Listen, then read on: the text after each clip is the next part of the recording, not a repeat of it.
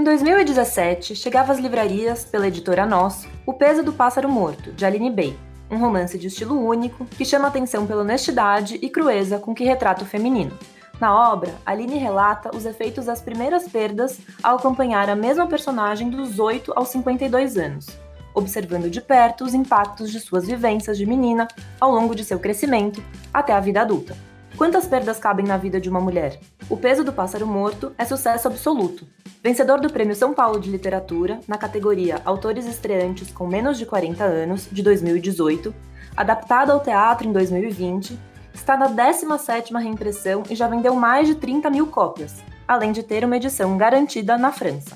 Parte desse sucesso deve ser creditada ao empenho da autora na divulgação de sua obra, principalmente nas redes sociais, onde a Aline é bastante ativa. Além disso, o papel das rodas de leitura é peça-chave nesse sucesso, e não é exagero dizer que o peso foi e continua sendo um fenômeno nos clubes de leitura. São incontáveis vezes que o livro já foi adotado Brasil afora.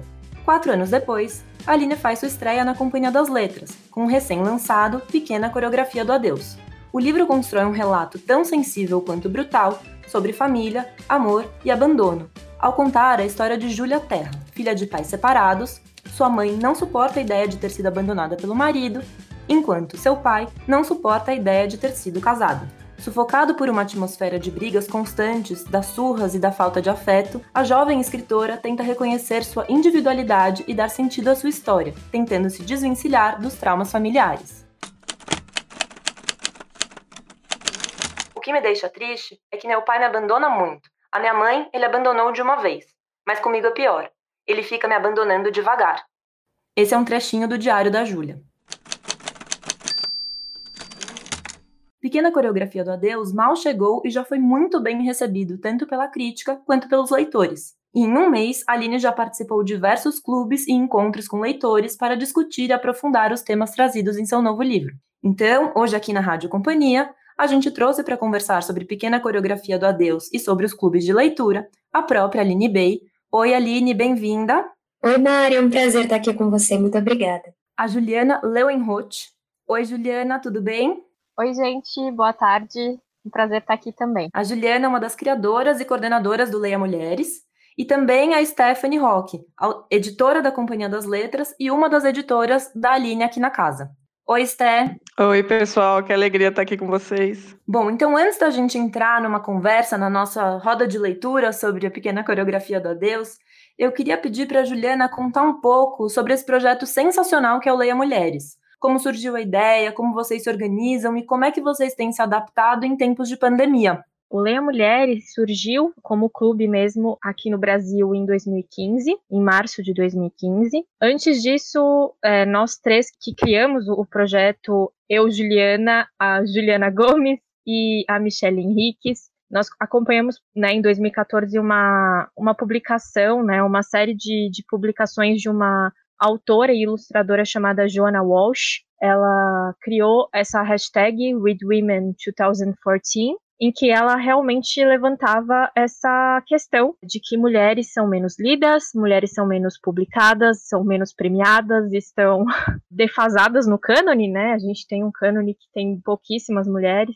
E, enfim, e ela mostrava justamente essa discrepância e isso chamou muito a nossa atenção. E a Juliana Gomes, ela na época, ela estava fazendo vários trabalhos de consultoria e achou que seria interessante fazer um clube presencial sobre isso. Seria muito legal, porque foi realmente uma coisa que a gente olhou para nossa prateleira e viu que realmente essa diferença é muito grande. Então a gente começou, né, como eu disse, em 2000, 2015, em março, num clube de leitura, aqui em São Paulo, né? E em seguida a, a, a, coisa foi crescendo de meio que de forma muito orgânica. Antes da pandemia, a gente estava em 100, 160 cidades do Brasil todo, todos os estados do, do Brasil, além de clubes na Suíça, Portugal e, e agora, durante a pandemia, abriu Berlim, né? Alemanha. Por conta da pandemia, a gente ficou um pouco, um pouco prejudicada, porque esses clubes acontecem em locais públicos, eles são abertos ao público, homens e mulheres são mais do que bem-vindos a participar. A gente só pede que a mediação seja feita por mulheres e que os livros sejam escritos sempre por mulheres. Né, os livros a serem discutidos. Enfim, tem, tem essa, esse grupo, né, esse grupo que foi se formando a partir disso. Por conta da pandemia, né, com o fechamento de tudo, lockdown, alguns clubes conseguiram migrar para o online, outros não, porque, enfim, dependem de bibliotecas e livrarias locais. Então, a gente diminuiu um pouco o número de clubes, mas isso não quer dizer que essas pessoas saíram do projeto, né? A gente só está esperando as coisas poderem voltar ao presencial. Então, muitos clubes continuam acontecendo online. É, no nossas redes sociais você encontra uma série, assim, uma agenda bem extensa de eventos acontecendo durante todo o mês. E como é a relação do Leia Mulheres com a Aline? Eu queria que vocês, você e a própria Aline, falassem um pouco, porque eu sei que essa relação é muito especial. Bom, o peso saiu em 2018, né? Desde essa época, assim, eu posso falar sem nenhum medo, assim, de, de mentir, porque, enfim, é uma autora que tem um livro só, ela é autora, é uma das autoras mais lidas de todo Leia Mulheres, assim, eu acho que praticamente todas as cidades já leram o livro dela, O Peso, do Pássaro Morto, e foi um fenômeno, assim, porque a gente, porque, enfim, tem autoras, por exemplo, a Clarice Lispector, né, mas aí são vários livros, Pulveriza, né, autoras que têm mais livros, né, a, a Lígia Fagundes Telles também, mas a Aline era um livro só, e quase todas as cidades já, já, já o adotaram para fazer clube, e sempre eram clubes muito emocionantes, né? É, a Aline participou de alguns presencialmente, aqui em São Paulo ela foi, é, na época a gente estava fazendo clube no Centro Cultural São Paulo, e foi um clube, assim, muito emocionante, a gente estava comemorando acho que quatro anos de projeto, e a Aline foi. A gente achou que ia ter, assim, a média do que de público que vai em São Paulo, que é 50 pessoas, ou às vezes vai 30, né? Depende muito do livro, obviamente. E quando a gente chegou lá, a gente não tinha mais cadeira para colocar e não parava de chegar gente. Foi tão emocionante, a gente teve que usar microfone, a gente não gosta de usar microfone no, no clube, né? Porque a gente acha que inibe, mas todo mundo estava tão disposto a conversar e a Aline também muito disposta a, a tirar dúvidas e ouvir a, a opinião das pessoas e foi muito bonito. E depois a gente ficou sabendo, né, como, como por conta da pandemia tiveram os virtuais, a Aline acabou participando de vários também, né? Nossa, é verdade. Eu estou aqui te ouvindo e lembrando dessa tarde maravilhosa, né? Que a gente teve uma discussão muito bonita. Foi muito especial também depois, porque teve essa coletividade de trocar ideias sobre o livro, de muitas mulheres trazerem é, experiências da vida delas. E eu acho que isso é uma das coisas mais marcantes do Leia, né? Quando a gente tem uma protagonista num livro e a gente pode, de alguma forma, dialoga é, em níveis profundos. Então, eu acho que aconteceu muito isso no clube. Mulheres é, trouxeram experiências maravilhosas e eu lembro que eu fiquei muito emocionada em diversos momentos e depois quando eu comecei a assinar os livros foi também uma fila muito bonita eu até recebi uma foto esses dias de uma leitora minha falando, me agradecendo, porque ela disse que foi na fila do pássaro ali no Leia Mulheres São Paulo que ela fez as melhores amigas dela, porque demorou e aí eles acabaram. as meninas que estavam atrás. Elas são as nossas afilhadas. As meninas. A gente brinca quando a gente elas são sempre tão juntas e amigas que a gente achou que elas eram amigas de infância, assim. E aí um dia elas foi na fila da Aline. Você acredita que foi na fila? E aí ela me mandou a foto, ela falou, não sei se você lembra de todas nós, acho que são umas quatro meninas, assim, e ela me mandou até repostei outro dia. É muito bonito isso, né, quando um livro vai gerando encontros, e, e o Leia é muito sobre isso, sobre esses encontros e sobre a importância social, política de um livro também, né, o quanto a gente pode falar da nossa trajetória a partir da trajetória de um livro escrito por uma mulher. Então, eu tenho muito orgulho de ter participado de todos os Leias. O Leia São Paulo realmente foi, foi muito especial por ter sido presencial, porque São Paulo é a cidade onde eu nasci, onde eu moro, né? Então, foi realmente muito lindo. É muito isso, né? Algumas pessoas perguntam se a gente não fala, lá, sobre teoria do feminismo ou alguma coisa mais teórica nos nossos clubes. E não precisa, né? Porque você pega um livro como o Pássaro ou, próprio, ou agora o Pequena Coreografia, e tá tudo ali, assim, sabe? A partir das experiências desses personagens, a gente vai relacionando e tem tanta troca, sabe? E a gente consegue fazer essa discussão ir para lugares que a gente não, não, imagina no começo, né? Quando a gente vai começar o clube. Então, é sempre muito uma, uma surpresa sempre muito grande, né? E acho que essa é a grande beleza de clubes de leitura, né? Eu lembro que no Leia São Paulo, a gente estava discutindo o final do livro, numa hora, no Pássaro, né? E aí a gente estava falando, porque o final do Pássaro, para quem ainda não leu, não, não vou dar spoiler, mas ele tem um final aberto. E aí a gente estava discutindo quem poderia ser a pessoa que aparece ali no, no cemitério. E aí teve um leitor que levantou e falou que ele achava que a pessoa que levava flores para a protagonista era o próprio leitor. E aí eu fiquei tão emocionada com essa leitura, porque nunca tinha, é, foi inédito, assim, também nunca mais ouvi algo parecido. Então, todos os leias que eu vou discutir é, sobre o final sempre acaba aparecendo, né? Essa questão do final por ele ser aberto. Eu sempre trago, eu leio a Mulheres São Paulo e esse leitor que falou que era o próprio leitor levando flores. Esse exercício, né, da imaginação e da liberdade que eu acho que a literatura faz tão bem. Aline, você falou um pouquinho sobre trajetória e eu queria saber qual a importância do Leia Mulheres e de outros clubes de leitura na sua trajetória enquanto autora. Nossa, é, é uma importância que talvez eu nem saiba ainda medir, porque além dessa coletividade, né, de eu é, entrar em contato com camadas do meu livro muito profundas, porque para mim como escritora, eu aprendo muito sobre a minha própria escrita através das leituras que eu vou colhendo do livro, né? E eu acho que o, o, o coletivo, né, é incrível porque você sai de lá, se você é leitora e você participa de um clube de leitura, você faz uma leitura em casa e quando você está no grupo, é, é, quase como se você vários livros tivessem sido lidos, né? O mesmo livro por várias experiências, vários lugares de fala, são vários livros que acabam sendo lidos. E eu acho que traz muita camada de interpretação para a sua leitura. É quase uma releitura que você tem que fazer depois. E eu, como autora, tendo participado de tantos é, clubes de leitura, Leia Mulheres, é, eu saí com uma, uma carga assim muito especial, sabe, de descobrir o que que eu criei, o que que eu, qual foi a história que eu levantei, né? Então eu acho que é isso, a gente aprende muito sobre o próprio livro, aprende muito sobre literatura, é um contato com outras pessoas que só agrega e, enfim, para mim é um aprendizado imenso. E o livro tem é, sido muito lido a partir desse coletivo, então é, é, muito mais forte do que ser só uma leitura, né? São várias leituras juntas ao redor de um livro. E, então, sempre que eu posso, sempre que eu sou convidada, eu participo com muito prazer, porque é um aprendizado muito grande.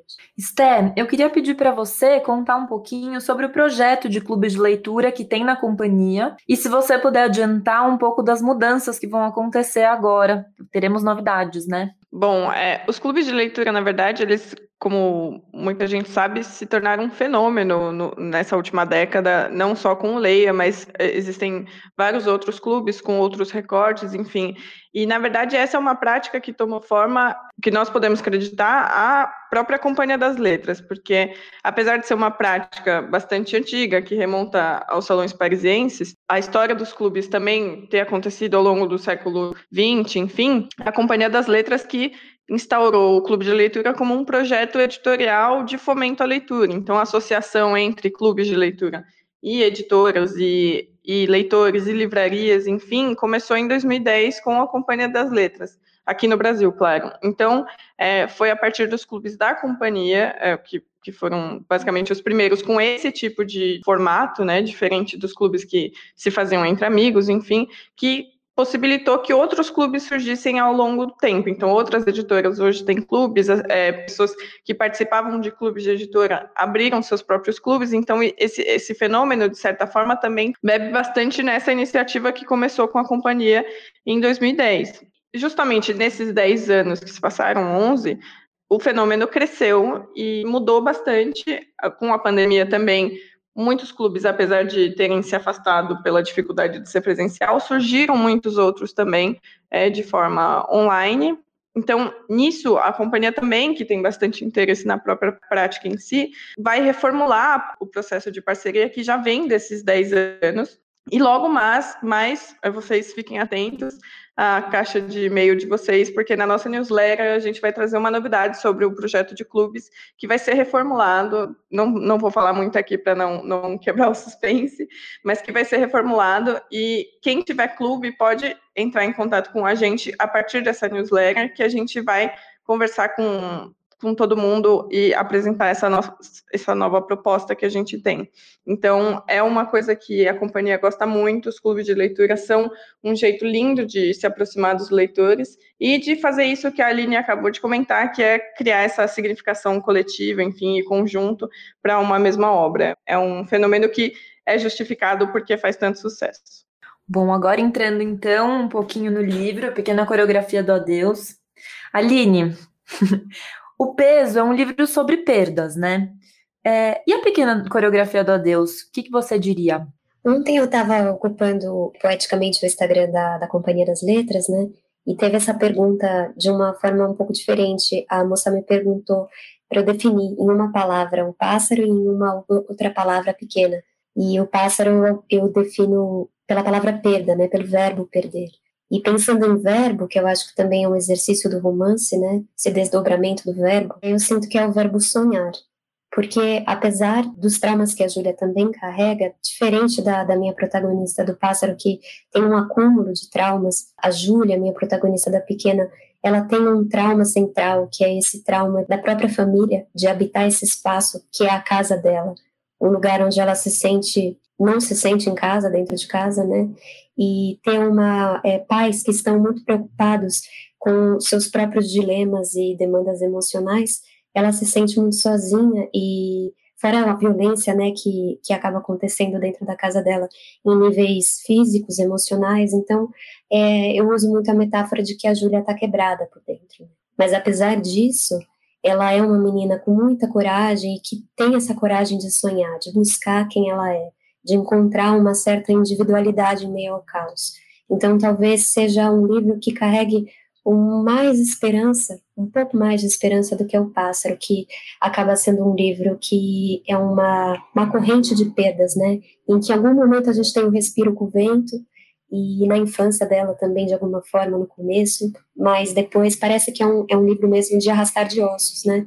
E eu sinto que a Júlia não, ela quebra um pouco essa, esse karma da família, esse peso da violência na vida da família dela, do abandono também, para ressignificar através da arte, a sua própria existência. Aline, eu queria aproveitar que você falou isso e perguntar, como você já você acabou de comentar e comentou na live de lançamento, nos stories, justamente sobre essa, esse caráter um pouco mais otimista que o Pequena traz.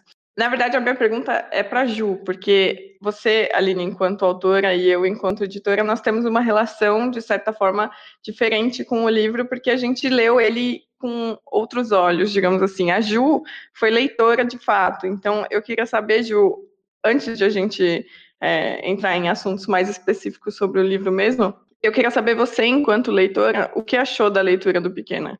É, é desses livros que você lê também, né, num, num quase num, num, fôlego, assim. Eu, eu terminei de ler ontem.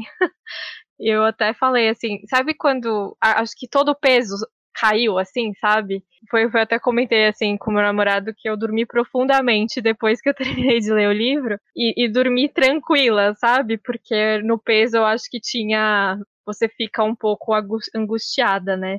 Eu acho que, que tem uma reconciliação muito bonita, né, nesse livro, pelo menos na minha opinião. E, e, acho que o que a Aline falou, assim, é isso. A, a Júlia, ela tem uma força, é uma personagem porque é isso, assim, tá todo mundo em volta dela dizendo que ela não é capaz, assim, dizendo verbalmente e, sabe, e psicologicamente, assim, ela é muito o tempo todo quase sabotada por quase tudo, assim, e, e o tempo todo ela, ela, não, vou continuar, vou tentar o balé, vou tentar, sabe, e, e, e vou tentar escrever, e vou, sabe, ela tem essa força de vontade é uma personagem muito muito bonita, sabe? Muito muito forte mesmo, né?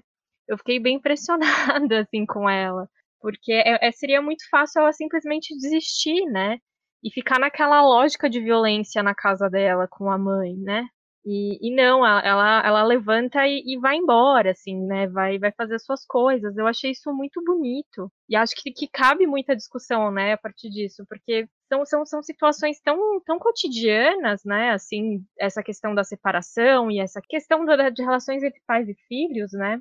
Então eu, eu, eu gostei muito, assim, eu acho que de fato tem, tem um, um que um pouco mais você fica mais reconciliado com o livro, né? O pássaro, você, quando você terminava, você ficava, poxa vida, você quebrou meu coração ali.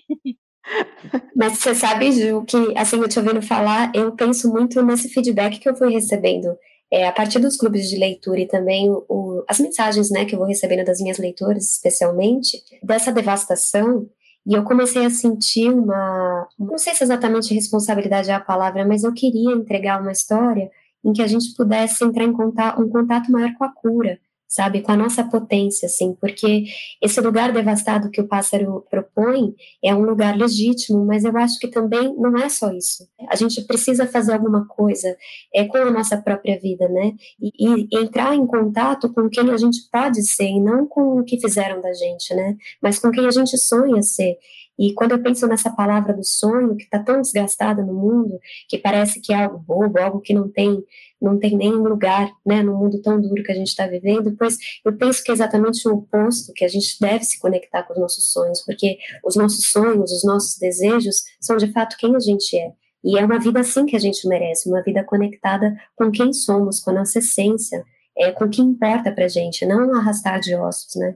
Então, eu acho que essa vontade de contar uma história, ainda que é pequena, seja uma história dolorosa também, é essa vontade de entregar um livro que, em que a esperança, de alguma forma, fique em algum lugar, né, dessas palavras todas que habitam no livro, era um, um compromisso que eu tinha, sabe, um desejo muito grande de entregar uma história um pouco mais aberta para o sonho. E mesmo assim, sendo aberta, é incrível como o livro dá margem para a gente pensar na, na, nossa essência enquanto mulher, enfim, enquanto as batalhas pós-abandono, porque querendo ou não, a gente passa por abandonos o tempo todo. Né? E eu acho que isso vai ser um tema, penso, não sei se é porque é, é, um assunto que me interessa, mas penso que nos clubes de leitura o tema do, do abandono parental, a relação com a mãe, vai ser muito aguda é, na, nos debates e na, nas discussões, mas ao mesmo tempo, justamente essa, esse recado que a Júlia passa para todo mundo, que apesar de tudo vale a pena continuar, que, que, que dá para ser conseguir individualmente e, e não se desfazer, enfim, da relação com a mãe, que é o, que é o, o, grande problema, na verdade, não, não se desfazendo de nada, mas continuando ali ao lado dela, sendo um indivíduo. Acho que isso é uma coisa muito interessante, de como a Júlia começa o livro tentando se identificar enquanto indivíduo e depois ela se encontra e isso não afeta de uma forma muito significativa a relação dela com a mãe, porque ela continua do lado da mãe apesar de tudo. Eu acho que isso vai ser uma, uma questão muito aguda nos debates de clube e para qualquer um, na verdade, que lê, eu, eu, eu vejo que é justamente isso, é, é esse, essa relação e esse sentimento de sim, estou mais livre agora, mas eu não preciso me desfazer do que eu tinha. Isso é muito potente. Com certeza, é, essa questão da, da, relação entre mãe e filha, né, principalmente, óbvio que tem a figura do pai, né, no livro, né, que também vai merecer, com certeza, tem, tem muita discussão a partir desse homem, que é um mistério para ela também, né? Ela nunca, ela diz, né? Eu nunca conheci o meu pai, né? Quando ela vê ele com os amigos, e depois quando ele começa a fazer as esculturas, né? É, mas assim, a questão da mãe, é, mãe e filha, assim, é sempre uma questão muito, muito abordada em literatura, e eu acho que é uma questão que, para nós mulheres, é, é, sempre um ponto muito importante, assim, né? Um, um ponto que todo mundo tem uma história para contar, todo mundo tem, tem algum, alguma relação, mesmo que seja uma relação boa entre mãe e filho, acaba sendo, acho que, uma relação mais potente, né? É, é muito impressionante, né? Porque a, a mãe da, da Júlia, você vê que ela até tenta, né? Não, não ser essa, essa mulher que, que tá sofrendo e tá e não sabe lidar, mas ela também não tá conseguindo lidar com os sentimentos dela, né? Então, de fato, vai ter muito, é, tem muita coisa nessa personagem, nessa mãe, assim, que, que tá por baixo da narração da, da Júlia. Eu acho, sem dúvida, e eu fico pensando muito no personagem da Vera, porque quando a gente narra, eu nunca escrevi um romance em terceira pessoa, né, que é um talvez um, um, lugar onde a gente possa dar mais vazão aos personagens, ou de repente separar por vozes, né, fazer um romance polifônico também, que é um interesse aí no futuro de estudos, é, para construir um romance. Mas quando a gente narra numa primeira pessoa, a gente tem essa limitação da personagem, né? E eu estou muito conectada com as dores da Júlia, mas também, como autora, eu não queria deixar escapar a profundidade da, da personagem da Vera que fica desenhada no livro, porque é, ainda que ela é uma mãe assim muito dura, violenta em lugares físicos e emocionais, eu queria que elas tivessem um momento de aconchego, ainda que fosse um momento é quase como um sonho, né? Que eu acabei escolhendo esse essa, esse lugar noturno, essa cama da mãe vazia, né? E a partir desse vazio, a Júlia entra e começa a tentar conversar com a mãe, descobrir coisas sobre a história da mãe, porque ela sabe muito pouco sobre o pai e sobre a mãe. E eu fico pensando, às vezes, as pessoas que a gente mais ama são as pessoas que a gente menos conhece. A gente está todo dia com essa pessoa tal, mas o que, que a gente sabe de fato do passado dela, as dores que ela carrega, as perdas, né? É mais difícil olhar um rosto que a gente ama do que olhar um rosto é, que só passa, né, na multidão. É, e o livro fala também sobre esse peso da família e a leveza dos estranhos. A Júlia, por exemplo, com Vegas, né, isso quando ela é, já está morando sozinha, quando ela é uma jovem, adulta, ela tem uma facilidade muito grande de compreender o universo dele é, e entrar né, nessa, nesse universo com sensibilidade. Mas ela se sente tão travada para lidar com o pai e as questões do pai, porque ela está muito machucada né, dessa família. E a mãe também, ela sabe muito pouco, mas a gente, nesses sussurros noturnos, né, que elas têm, as duas conversando, a mãe com muito sono, então a mãe fica num lugar mais leve, ela consegue descobrir que a mãe teve sonhos também e que os sonhos da mãe estão conectados com a arte, porque essa mãe ela queria ser cantora, como o pai dela foi. É, então parece que de alguma forma os homens do livro conseguem ser o que querem, né? O pai queria ser escultor, ele conseguiu entrar em contato com isso. O pai da, da Vera, né, o avô da Júlia, conseguia ser cantor, conseguiu tudo. Por que, que as mulheres não estão conseguindo realizar esses sonhos, né? E ela fala isso, que o sonho ficou pelo caminho, né? Ficou em algum lugar. Será que a Vera seria essa dureza, esse soldado, esse manto, se ela tivesse sido acolhida, se ela tivesse vivido o sonho dela, se ela tivesse realizado a potência de mulher que ela tem dentro dela? Provavelmente não. Ela com certeza seria uma mulher muito mais doce, uma mãe muito mais amável. Mas ela não, não, não teve né, essa, esse caminho. Então eu queria muito lidar com essas dores também da Vera para não é, fechar ela numa personagem ruim, dura demais, ela, te, ela comete erros absurdos, mas ela é humana, então eu queria muito trazer essa humanidade da Vera para a cena. Mas você falou uma coisa muito interessante, Aline, porque na verdade, realmente, é, em toda a construção social, a gente vê a, a, maternidade, enfim, as mães como mães, não como mulheres, né? Então, a partir do momento em que ela é mãe, é, todo o passado enquanto mulher, enquanto jovem, enquanto é, todas as aventuras que se passaram, elas, para gente que é filho, enfim, isso não é tão conhecido, porque a, a pessoa deixa de, a, a, mulher deixa de ser mulher praticamente para ser uma mãe, e isso é ressignificado no, no, na nossa interpretação. E isso é muito interessante você ter apontado justamente porque a gente não conhece a mãe de antes, e a Júlia não conhece, mas são poucas as pessoas que, na verdade, têm a sorte de conhecer o passado dos pais, mais ainda da mãe, né? Porque a relação é, materna acaba sendo mais, mais próxima de uma forma ou de outra, e isso acaba sendo, sendo um mistério, eu acho. E, e é bastante interessante porque a gente não conhece a mãe da Júlia, a Júlia não conhece, ninguém conhece, na verdade, a Vera. Talvez nem a Vera se conheça nessa situação em que ela está tá fragmentada, né? E triste pelo divórcio, enfim, pela separação e pela relação com, com a filha. De qualquer modo, outras personagens femininas do livro também são muito interessantes, como a dona do café. Eu queria que você falasse um pouco sobre ela, porque ela é uma personagem, para mim, que é muito emblemática. Que legal. É, a dona Cintia, ela, ela tem um marido que até numa umas versões antes da versão final, né, do livro, eu tinha colocado um pouco mais de, de coisa, assim, sobre o casamento dela. Ela é uma mulher que tem um filho único, como a Júlia também é filha única, que é o Ricardo. O filho dela foi estudar filosofia na, na França. Então, é uma mulher que claramente a gente percebe que não tem problemas econômicos, né? Por isso que eu queria também, coloquei todos os dona, porque tem a dona Vera, né? E o dona fica em minúsculo. E o dona da dona Cíntia é um dona maiúsculo, porque ela é dona de coisas, né? Ela tem, ela ocupa um espaço social que de alguma forma estabelece uma relação de poder entre ela e a Júlia, que talvez a Júlia não perceba totalmente por ela ser muito jovem no livro, né? Ela tá nessa idade mais madura dela, ela é muito nova, eu penso ela com uns 20 e poucos anos, apesar dela ser uma menina que amadureceu rápido por conta das dores dela, ela também tem uma certa ingenuidade de mundo de achar que todo mundo é legal, todo mundo está do lado dela, que o mundo é bom, né? Ela, ela tem uma fé no mundo bonita. E ela não, não percebe tanto, é, assim, a, a dona Cíntia, né? Tanto que tem um desfecho entre ela no café, que eu não, não vou contar que é spoiler, mas que isso a surpreende muito.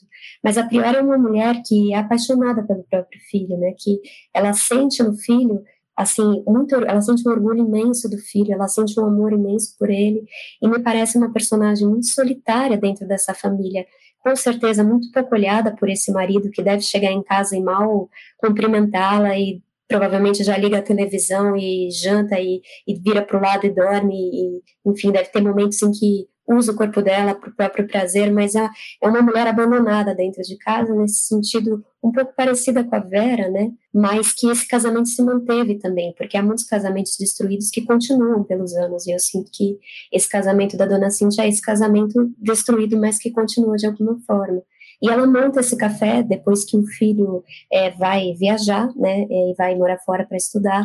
E eu acho que a partir desse café ela começa um processo de cura, porque ela tem pessoas que frequentam o café, ela é dona de alguma coisa, ela é dona de algum espaço, que eu sinto que na casa dela ela não tem esse lugar, né, de pertencimento também. Então, o livro não é só a Júlia que é uma personagem solitária, uma personagem que não tem um espaço dentro de casa. Eu acho que muitas, todas, praticamente todos os personagens que estão no livro são personagens de um não lugar, que estão buscando o seu lugar, né? E que têm as suas dores também. Seguindo essa lógica que a Aline estava falando, né? Eu lembro da, da dona da pensão, né? Que ela consegue até resolver um pouco a solidão dela, né? Criando essa pensão mas também que é uma personagem sensacional, né? Que aos poucos ela vai se revelando até ter um momento que tem aí uma revelação bombástica, que eu não vou dizer também, vocês que leiam, mas que é uma personagem fascinante, né? E ela, ela é, é, isso, né? Todas as, todas as personagens estão tentando lidar com a solidão à sua maneira, né? É, é muito bonito isso. E a Júlia, ela encontra na viúva argentina um, um colo maternal, né, um lugar de, de afeto diferente de, da, da, dona Cíntia, que é a patroa dela, que ela tem muito carinho pela dona Cíntia, mas é uma relação diferente. Eu acho que é um lugar, assim, de colo feminino que ela encontra é, é na, na viúva argentina, que é uma mulher que também saiu de um lugar para outro com uma perda grande, por isso que eu queria colocar esse nome de viúva, porque é uma mulher que carrega a morte no corpo de alguma forma, e é uma mulher muito forte que reconstrui, é, reconstruiu esse espaço né, da pensão que antes era um, um, outro lugar, enfim, não quero dar muito spoiler, mas é uma mulher que batalhou sozinha é, e conseguiu, né, e eu acho que esse é o jeito dela mesmo lidar com a solidão, e, e é uma mulher muito misteriosa, a história dela fica desenhada também em algumas cenas, mas a gente não sabe tudo que ela passou, mas eu sinto uma força muito bonita dela, e é uma força que está vinculada com a delicadeza e com o mistério, não é uma força que está vinculada com o físico, né, com uma coisa brutal, é, é, o tipo de força que eu acredito, é uma personagem que eu admiro, e que a Julien vai encontrando espaço, né, nesse, nesse afeto que a viúva vai dando para ela de uma forma totalmente genuína mesmo, de, de acolher esse corpo, esse, esse abandono da Júlia. É, eu acho que a palavra que, que, que, a define mesmo é isso mesmo, a de acolher mesmo, né? Ela conquista e, e, e acolhe toda, todas as pessoas que moram ali, principalmente a Júlia, né? E, e, é o que, você, como você disse, é, acaba virando mesmo essa figura quase materna, né, para pra Júlia. É bem bonita a relação entre as duas. Mas também é interessante, é, ouvindo a Aline falar, vocês falando sobre o quanto se, se fala da solidão ou de figuras solitárias no livro, mas ao mesmo tempo, em determinado ponto da história, é, essas unidades solitárias, cada indivíduo, a partir do encontro, deixa de ser solitário. E por causa disso, acaba, de alguma forma, não bem superando, enfim, mas cons consegue dar um passo à frente, que é o que acontece com a Júlia, enfim, com todos, a, a própria volta do filho, da dona do café, é, todos a partir do encontro, que são solitário, sim, mas com o encontro as coisas se desenvolvem, se desenvolvem o filho da, da dona do café com a Júlia, a Júlia com a dona do café, a Júlia com a viúva, enfim, existe uma rede, constrói-se uma rede que é, subverte a solidão de alguma forma. É, eu, eu acho que sim também, através dessas solidões, ela, ela sente que ela tem uma família, né, que ela constrói uma família num outro espaço, ela sente que tem uma casa longe de casa, ainda que a casa dela seja um peso, continue tendo a sua sombra, mas ela se sente muito mais à vontade, assim. E a gente está falando também do começo da trajetória da Júlia. Eu queria muito falar de um livro, é, eu queria escrever um livro que falasse sobre esses começos, né? E o livro ele termina em movimento, ele termina num movimento. Então, eu sinto que a Júlia, olhando para o futuro dela, ela tem um futuro brilhante é, e ela vai conseguir romper e também agregar porque ela tem força para isso. Isso já fica desenhado de alguma forma nesses começos, né? Mas eu acho bonito essa força inaugurada ela encontrar a primeira turma dela, né? Que não é exatamente uma turma clássica de um jovem, é que nem ela quando ela está no café e ela tem esse momento de reflexão, que ela vê uma turma de adolescentes no café pedindo bebida, se divertindo, sendo leves, e ela sente um peso ali de que ela pensa, poxa, eu nunca tive uma turma de amigos dessa maneira, e eu nunca consegui me relacionar com leveza, é, com o tempo e espaço dessa maneira, talvez porque eu nunca tivesse um grupo, né? E é importante esses grupos, né? Esse coletivo quando a gente é jovem, né? Como é, como é bonito, como é importante a gente ter amigos, né? Na faculdade, é, na escola, isso dá uma força pra gente. E eu acho que a turma da Júlia é uma turma, assim, única, né? Uma, uma viúva, uma senhora, né, que tem os seus cinquenta e poucos anos, o Vegas, que é um lutador de boxe aposentado, que também a gente não sabe exatamente se ele lutou boxe, não lutou, mas que, enfim, eles têm essa amizade, a dona Cintia, a dona do café. Então ela tem essa, esse grupo dela, né, que ela vai criando esse cosmo, e que vai fazendo muito bem para ela. Então, e também assim falando de é, corpos femininos e acolhimento, a Júlia é uma personagem que busca esse acolhimento. E ela, por exemplo, com a Maria Antônia, né, lá na, na fase dela jovem, pré-adolescente, quando ela começa é, a fazer balé um pouco antes, a Maria Antônia é a personagem da diretora do colégio que ela estuda, e ela é alguém que, que ela encontra um afeto também, né, e ela se, logo se, se aconchega nesse corpo feminino também, depois na Madame, né, que é a professora de balé, que é um corpo mais rígido, que ela não consegue entrar tanto em contato de forma afetiva, mas ela também busca, então a Júlia tem uma busca muito grande por esse corpo feminino, seja dentro dela, através desses seios que não crescem, né, que os seios da mãe da Júlia são seios vastos e ela tem essa vontade de ter essa, é, essa amplitude dentro do peito e ela não tem, isso não se desenvolve e ela busca também nesses outros corpos que passam pela vida dela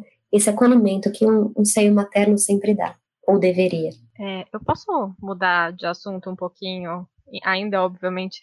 É, bom, já no peso do pássaro, né, do pássaro morto, a gente já já encontra o estilo, né, o estilo bem próprio da, da, da Aline de, de, de escrever, né, com essas frases, né, que, que, que vão, vão, vão se quebrando pelas páginas ou vão, né, vão fluindo ali.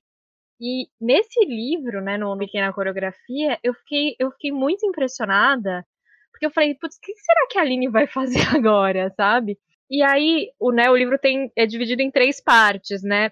Na parte da, primeira parte, a Júlia, né, que chama Júlia, que é essa personagem se apresentando e, e vai mais até o fim da infância dela, eu fiquei muito impressionada com o tanto que a, o tanto que de experimentação dentro de, desse, desse, estilo já que, que, que a Aline tem, assim. Então, esse uso de maiúscula e minúscula, essa fonte que, que fica diferente. E, e eu fiquei muito impressionada, porque assim, relacionando com, com, com o que a gente comentou antes, a Júlia é essa, essa personagem cheia de vida, né? E parece que ela tá ali indomável, né? Nessa primeira parte, assim. Então ela testa, ela né, usa sinais gráficos é, para representar coisas e, e, tem algumas partes que parecem, né? Obviamente, é, roteiros de teatro mesmo, né? Entra na cena, né? Entra, entra no quarto, sai do quarto. E, e, e, o uso, né, da, como eu disse, das, do tamanho de fonte e tudo mais, né, nas outras partes, né, na segunda e na terceira parte, isso não, não, não acontece tanto. E eu achei isso muito impressionante, porque diz muito da personagem, sabe? Da, de, dessa Júlia que quer, ela quer tentar, sabe? Ela quer escrever, ela quer, ou ela quer dançar balé, sabe? Dessa, de, dessa vontade dela de voar, né? Ela diz muito, né, que ela quer voar, assim. Eu achei isso muito interessante. Eu queria que a Aline falasse um pouco de como que foi fazer essas experimentações dentro de um estilo que ela já tem muito próprio, né? Que legal, Ju. Obrigada por essa pergunta. Eu acho que eu tenho uma preocupação grande de não congelar, sabe, as descobertas que eu faço, não cristalizar nada, é manter a minha investigação sempre em movimento, que ela continue sempre curiosa, né, dessa, dessa ocupação do espaço, que a minha palavra siga questionando essa ocupação, que ela não simplesmente se instale na folha porque é assim, mas por que seria assim, né? Que respiração que a gente tem aqui a partir desse momento da vida dela. E eu acho que a Júlia, nessa fase, Júlia, né, que é a fase dela pré-adolescente, em que os traumas dela é, ficam consolidados ali, né, para a leitora, para o leitor, porque na, na segunda e na terceira parte é quase como se a Júlia começasse a aprumar o corpo para o voo, né? Na primeira a gente tem todo, toda a guerra mesmo que, que ela tem dentro de casa, todo, todos os capos que vão sendo quebrados. Então, também por esse olhar inaugural, dela estar tá muito conectada com a infância, não ser mais uma criança, porque ela nunca foi, ela mesma sabe disso, e ela fala isso, né? Que a criança, que criança, nunca fui, né? Uma criança, porque ela sempre teve essa família disfuncional em que ela tinha que cuidar dos pais de alguma forma. Ela cuida da mãe, ela cuida do pai, ela se preocupa com os dois, né? Muito mais do que às vezes eles parecem se preocupar com ela. Então, ela tem essa conexão com essa boneca também, a Nadia M, que é um, para mim, é um, um, símbolo desse lugar que ela nunca habitou, mas gostaria. Tem uma distância grande entre ela e a boneca, de vez em quando elas se aproximam, e aí é quase como um escudo para ela, né? Muitas vezes, e depois elas se afastam, porque como se não coubesse na vida dela uma boneca, uma trajetória nesse sentido da brincadeira. Mas é uma linguagem que quer, que deseja, que tem vida, porque eu acho que a Júlia tem essa, essa questão dessa vida pulsante dentro dela o livro todo, apesar de tudo, né? A minha protagonista do pássaro, ela tem essa vida na infância que vai se apagando a partir dos traumas e se apagando e se apagando até ela encontrar o vento mais no final do livro. A Júlia não, a Júlia é fogo o tempo todo, ainda que coisas muito duras aconteçam com ela, né? Então eu acho que a minha linguagem ela também tinha que estar tá, é, nesse lugar assim vivo, brincante, inaugural, tentando é, ser elástica, tentando é, não se machucar tanto, sabe? É, desviar de algumas pedras que estão vindo na direção. Então eu senti que essa experimentação foi muito orgânica, como sempre é, né? Eu preciso estar sempre aberta para minha história, aberta para o jogo, mas esse, por exemplo, isso de de ter a, minu, é, de, a, a palavra estar tá numa fonte menor, é uma inquietação que eu tinha, também por ser uma primeira pessoa, e perceber que algumas dores da Júlia não estavam na superfície da pele dela, estavam num lugar muito mais inconsciente. Ainda que ela, de alguma forma, até soubesse, mas não é algo que ela fala no mesmo volume das outras coisas. Então, eu abaixei o volume dessas coisas, assim, num lugar mais confortável para ela dizer, né? E essa investigação do diário também, o que, que ela fala no diário, que ela não falaria pra gente, né? O livro é quase um diário, ela contando pra gente a vida dela, que eu sempre sinto que é dentro de um teatro que isso acontece. Os meus livros são de alguma forma essa caixa preta do teatro. Mas o que, que ela falaria na folha que ela não poderia falar pra gente? Porque na folha, né? Tem coisa que é ainda mais íntima e que tem um espaço mais secreto então, foram essas inquietações que foram me guiando, assim, por essas grafias, esses espaços, essas ocupações que eu acho que acabam ajudando muito a minha literatura a contar a história que ela quer contar. E é muito legal, uma coisa que, que justamente na primeira parte acontece com muita frequência, que é o eu numa fonte menor, justamente do quanto a Júlia se sente diminuída. Enfim, eu, eu enquanto editora, já falei para a Aline isso várias vezes, mas foi um livro que tocou bastante em várias questões pessoais, enfim, a gente fazia uma reunião sobre o livro logo em seguida eu tinha que tirar um tempo para pensar a respeito de tudo, não só sobre o trabalho, mas enfim, sobre o que havia sido discutido porque é um, é um livro muito denso. Justamente quando a Júlia se coloca com essa pontezinha menor, é ela se mostrando tão pequenininha perto da gritaria que era a casa, enfim, não, não exatamente uma gritaria, mas o, o, grande caos em que ela vivia e ela se sentindo tão pequenininha. Na primeira parte, é incrível a conexão, pelo menos eu penso que a gente consegue construir com a Júlia, para além da experimentação, mas como ela se manifesta na forma mesmo, né? Sim, é, eu acho que você tem razão, Esté, e eu acho que esse eu pequenininho, né, que muitas vezes ele aparece principalmente nessa fase da, da infância dela, depois quando ela vai para a pensão, quando ela começa a entrar mais em contato com a individualidade dela, começa também a entrar em contato com a escrita de uma forma mais densa, ele vai indo para outro lugar. Mas, por exemplo, quando ela está com o Ricardo, né, quando ele vem trazer aqueles livros para ela e tal, e ela não consegue exatamente entender por que, que ela não não vai dar a volta com ele de moto e viver, né, esse, isso que ela está sentindo, que é quase uma paixão, algo que está se instalando nela. E eu queria muito nessa cena, uma cena tão do silêncio, tão conectada com os traumas, eu não queria ficar muito explicativa, porque eu, eu sabia que, que os meus leitores iam entender o que estava acontecendo, mas por isso que eu retomo, então, de alguma forma, esse eu, pequenininho, quando ela fala, né, a viúva pergunta para ela, mas por que, que você não foi, né, como assim, né, e ela fala que ela não sabe, mas quando ela fala que é eu não sei, é o eu pequenininho, porque daí sim a gente entende que esse, ela não vai por conta de tudo que ela acha que ela não é, ela não dá conta de um amor, né? Ela ainda não está pronta para viver isso. Então, eu não preciso ficar dizendo tudo isso. Talvez eu, ao dizer tanto, perderia, sabe? Então, eu preferi diminuir o volume do eu para tentar, de alguma forma, conectar com esse eu dela da infância muito quebrado, muito machucado. E assim eu vou tentando, né, montar a história. O, o, final, eu acho que ele vai ser uma das coisas que mais, eu penso, que mais vai gerar debate nos clubes de leitura, justamente porque o, o final, para mim, foi uma coisa, sem a gente dar spoiler, claro, vamos evitar falar exatamente o que acontece no final. Mas quando a gente lê o final, para mim foi muito um soco no estômago, enfim. Mas outro dia eu ouvi você falando, Aline, e você tem uma perspectiva diferente daquele final. Então, sem a gente revelar o que acontece, eu queria que você só me contasse um pouco o que você espera desse final para os leitores. Por favor. Sim, vamos falar sobre o final. É, eu posso só falar o que, em uma palavra, o que eu achei o final? eu achei conciliador. conciliador. Eu fiquei, tipo, eu, eu, eu fechei o livro e falei, putz, que bonito isso, sabe? Então, não, para mim não foi uma coisa. Pe... Eu sei que o, o desdobrar disso, pós-livro, né, pensando se fossem personagens reais, que seria uma coisa mais complexa, mas eu achei, assim, essa última cena muito bonita. Assim, eu achei muito bonita. Você sabe que eu acho que eu me conecto com a Ju no sentido da conciliação, porque a gente estava falando sobre isso na cabine de leitura, né, Esther? Eu sinto que a Júlia, ela é alguém. É, a gente está olhando para essa família de mulheres, especialmente, né, porque o pai da Júlia também sofreu abandono, ele é órfão. E, mas a, o jeito que a, a dona Vera, mãe da Júlia, lida com o abandono é muito diferente do jeito que o Sérgio, né, o pai da Júlia, lida com o abandono, né? Ele, ele se sente um homem livre, né? O mundo está aberto para ele, as portas estão todas abertas, ele vai é, se ele sente de fazer alguma coisa, ele simplesmente faz. Para as mulheres não é assim. A gente não sente de fazer uma coisa e vai. A gente pensa tanto antes de começar a fazer, tanta coisa que nos habita, são tantos fantasmas, o peso do patriarcado, enfim.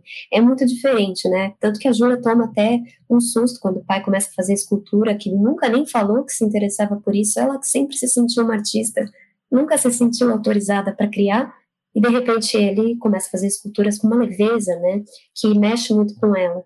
Então, eu sinto que essa mãe vem nesse ciclo de abandonos, né, pesa a mão bastante na Júlia, e a Júlia vive uma, provavelmente uma infância muito parecida com o que a mãe dela viveu, só que ainda assim a Júlia, por ter essa vitalidade inerente, ela é uma protagonista que tem a coragem e a força de romper com o karma, de alguma forma, né? Com esse, esse trauma familiar, esse passando de geração a geração, essa violência, esse pagar com a mesma moeda me aborrece muito, porque eu acho que ainda que a gente tenha vivido coisas terríveis, é, se a gente for retribuir do mesmo jeito, a gente nunca vai construir um mundo melhor, nunca. Então a Júlia tem essa força de romper, né, de trazer o afeto, apesar de nunca ter recebido ele, é dentro de casa.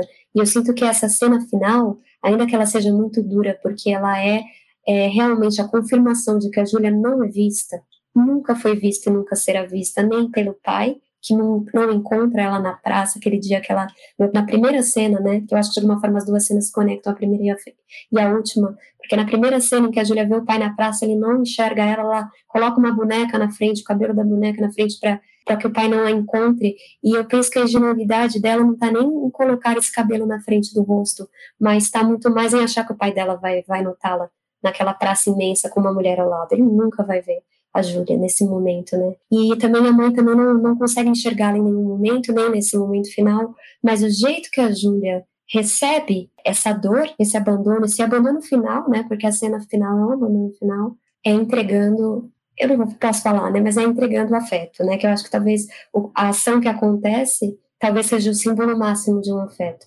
Então ela entrega o que a mãe dela precisa naquele momento, ela dá. É, ainda que doa, porque está numa letra pequena, o livro termina na, no volume baixo, mas ela entrega. Se é isso que a mãe dela precisa, então, então tudo bem. Então a gente sabe de alguma forma, ainda como a Ju falou no pós-livro, a gente sabe que o que acontece com a mãe é algo tão complexo que vai mudar toda a rotina da Júlia, mas a gente sente que ela está pronta para cuidar dessa mãe nesse lugar. Ela não vai fazer o que ela recebeu, ela vai fazer melhor. E eu acho que isso para mim é esperança, sabe? Essa é a força da Júlia. É incrível, é, é, realmente muito forte. É a cena muito impactante para quem ainda não leu. Acho que não deu nem para ter ideia, mesmo, mesmo com as dicas, acho que não dá nem para ter ideia do que acontece. E eu acho que isso realmente vai ser um tema muito delicado quando as rodas de conversa e os clubes de leitura ficarem mais intensos, porque justamente isso, ele toca num. A, a perspectiva que o final traz é imensa imensa em, no sentido de que são várias. Então, eu acho que esse final, claro, o livro inteiro to vai tocar cada um de um jeito, mas esse final é um final que vai ser revolucionário de alguma forma assim para os debates. Eu, eu acho com certeza, principalmente a partir do que do que a Aline falou, né, dessa coisa de, de você mostrar que dá para ser diferente, né? É uma cena que é isso, né? É, ela é agridoce, né, quase assim. Eu, eu peço que vocês leiam esse livro e essa última cena e venham conversar com a gente, porque ela ela muda tudo, ela muda, né? Ela dá uma virada no livro, assim. E é um, um momento, assim, também é, da Júlia muito especial, né? As coisas, assim, nesse terceiro momento dela, é, desse capítulo escritora, as coisas começam a andar e tem uma velocidade diferente, parece que tudo se encaixa e a vida dela vai indo para um lugar, assim, muito interessante. E ela, de alguma forma, podia ficar mais autocentrada, porque as coisas estão acontecendo diferente, né? As coisas estão dando certo, digamos assim. Mas ela não fica, ela é uma personagem muito generosa também, eu acho, nessa, nessa instalação da personagem em mim, né, eu senti que ela tem uma generosidade, assim, bonita, uma bondade natural, e eu acredito que tem, ela fala, né, em determinado momento, ah, que o Maurício, que é um, um garoto que ela fica, ela fala, ah, ele não é nem bom nem mal como a maioria de nós, pode muito ser assim, que a maioria de nós realmente não tenha não seja nem exatamente bom nem exatamente mal, a gente vai lidando conforme o fluxo, mas eu sinto que nesse sentido a Júlia se conecta com a heroína, ela, ela tem uma bondade assim inerente e ela é, o jeito que ela retribui o que aconteceu é sempre refletindo, não deixando de sentir a dor, mas nunca é de uma forma violenta. Ela, num primeiro momento na infância, ela tem isso, né, de retribuir com a mesma moeda, mas quando a arte entra na vida dela, ela para com isso. Ela, ela começa a entender que não é esse o caminho, né? A partir do balé e depois outros desdobramentos, ela vai percebendo que não é por aí. Então, eu acho que a arte também é, um, é um quase um personagem, né? Nessa, no, no, livro, apesar dela ficar subterrânea por dentro das coisas, mas a, a força de se conectar com, com os seus sonhos, eu acho que é aí que está também. Torna a gente pessoas melhores. Só, só para complementar é, sobre isso, né? A gente tem ali o diário, né? Na, na segunda parte, quando a Júlia começa, a gente começa a ter acesso ao que a Júlia está escrevendo, né? O conto que ela está escrevendo. E também fala sobre solidão e abandono, né? E também a gente poderia pensar se não é também, assim, a, a Júlia imaginando como seria a vida dela de uma outra forma, né? Se ela tivesse feito outras decisões na vida dela, assim. Eu acho que também tem, tem um pouco disso, né? Dessa brincadeira, né? Da, da arte também é, apontando outros caminhos que ela não escolheu. Gente, estou entrando aqui porque infelizmente o nosso tempo está acabando, então queria pedir para vocês trazerem as considerações finais de vocês. Eu recomendo a todos vocês a leitura, não apenas porque fui editora do livro e nem também porque eu sou uma grande fã da Aline desde o primeiro livro, mas porque é um livro que ensina muito pra gente. Ensina porque faz a gente refletir. É, eu e a outra editora, a Camila Beto, enquanto a gente editava, a gente falava o quanto parecia uma sessão de terapia tá lendo esse livro. Então, eu acho que é muito. Eu recomendo a leitura não só porque é um livro excelente, mas porque mexe com a gente de um jeito que, que poucos livros fazem. Então, eu recomendo muito a leitura e, como a Gil falou, que leiam e depois contem pra gente, por favor. Bom, queria primeiro agradecer o convite, eu estou muito feliz de poder, enfim, eu, eu, li muito recentemente o livro, então ainda estou com ele bem fresco, assim, tenho já milhões de coisas para pensar a partir da nossa conversa aqui. Então, eu queria muito agradecer e Aline, mais um livro maravilhoso que você nos, nos dá, assim, eu, então, como a Esther disse, eu recomendo muito essa leitura. Tem muita discussão e tem muita, muita coisa para a gente refletir sobre essa questão da, da mulher e do abandono, né, que a gente sofre constantemente, como foi dito antes, formas de, de, de superar isso e de, de transcender isso mesmo, né? Com certeza isso, esse livro vai ser discutido em muitos Leia, Leia Mulheres, então fiquem atentos. Se vocês quiserem participar de algum clube de leitura e ainda não, não participam de nenhum, fiquem atentos que provavelmente em breve ele estará nos clubes na nossa, na nossa agenda. Ah, eu queria muito agradecer é, vocês. É um prazer ter participado do podcast. Como eu disse, eu sou muito fã do podcast de vocês, escuto bastante. Quando eu vejo que tem episódio acumulado, eu vou lá e compro para ouvir. Tanto que no final do ano o Spotify faz uma, uma brincadeira de mostrar o que você mais fez, né? E do, dos podcasts da companhia era mais escutado de longe. Então, é um prazer estar aqui. Uma alegria muito grande ser editada pela Esté, é, pela K e pela companhia. É uma honra para mim e esse debate aqui com a Ju também, que faz parte tanto da minha história como escritora, como leitora, né, no Leia, nesse clube tão importante, tão político, que traz tanta luz para as nossas leituras, tantas camadas de interpretação, tanta força para as leitoras e para as escritoras do Brasil. Então, é uma honra imensa é, ter pensado o livro aqui junto com vocês. Muito obrigada pelo carinho, pela leitura, e espero que em breve a gente possa estar juntas e se abraçar. Bom, Aline, Juliana e Esté, muito obrigada pela participação de vocês. Foi uma honra ter vocês aqui com a gente nesse programa de hoje.